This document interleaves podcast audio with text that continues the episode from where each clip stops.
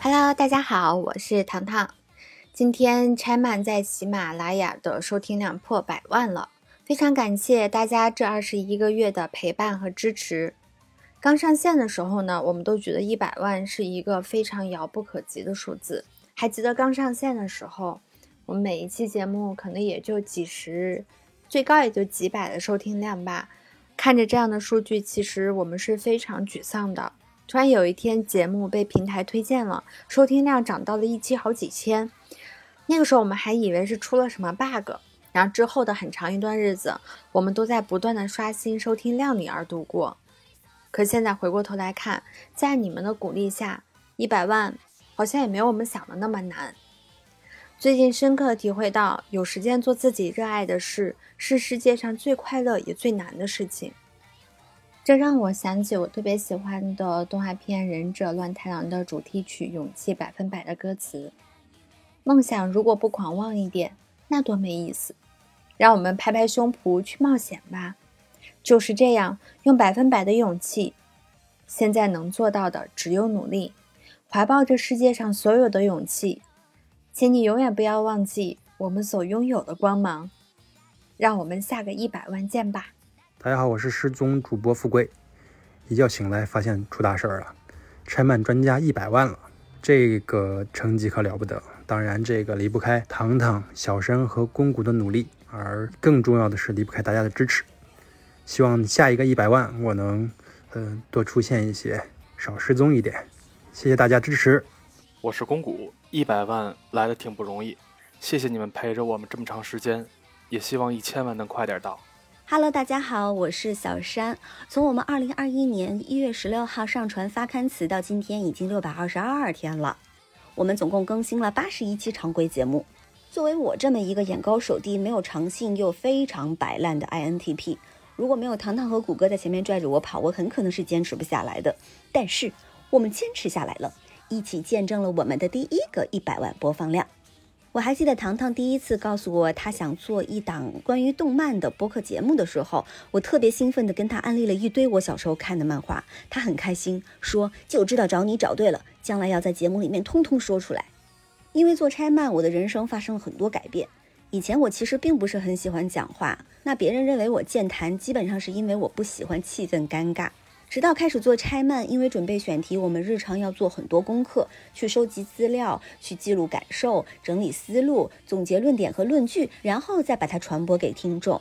后来我才知道，这一系列的过程恰恰契合了大名鼎鼎的费曼学习法。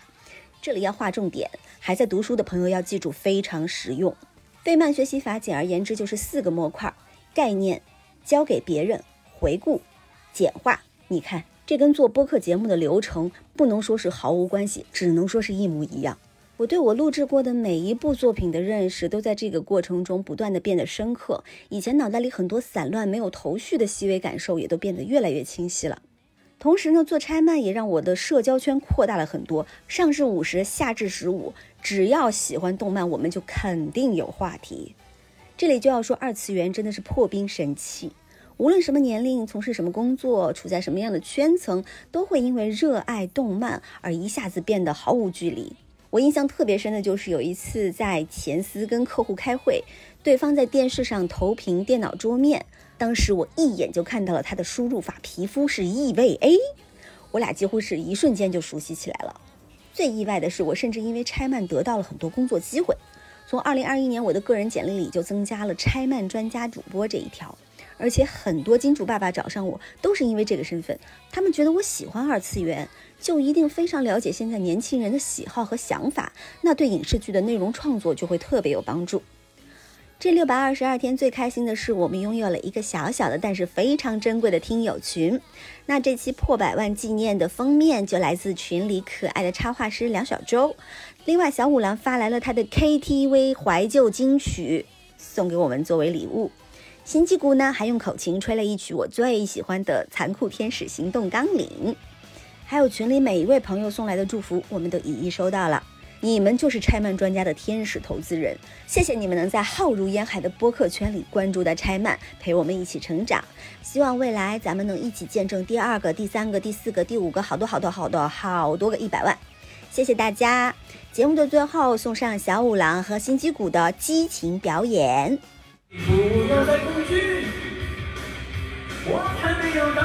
去。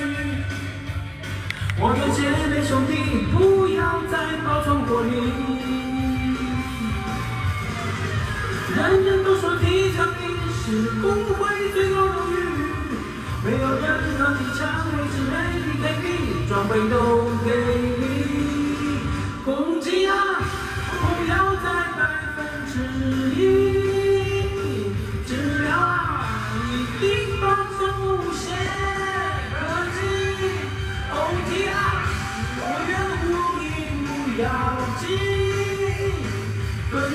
啦，洗地啦，全体火力。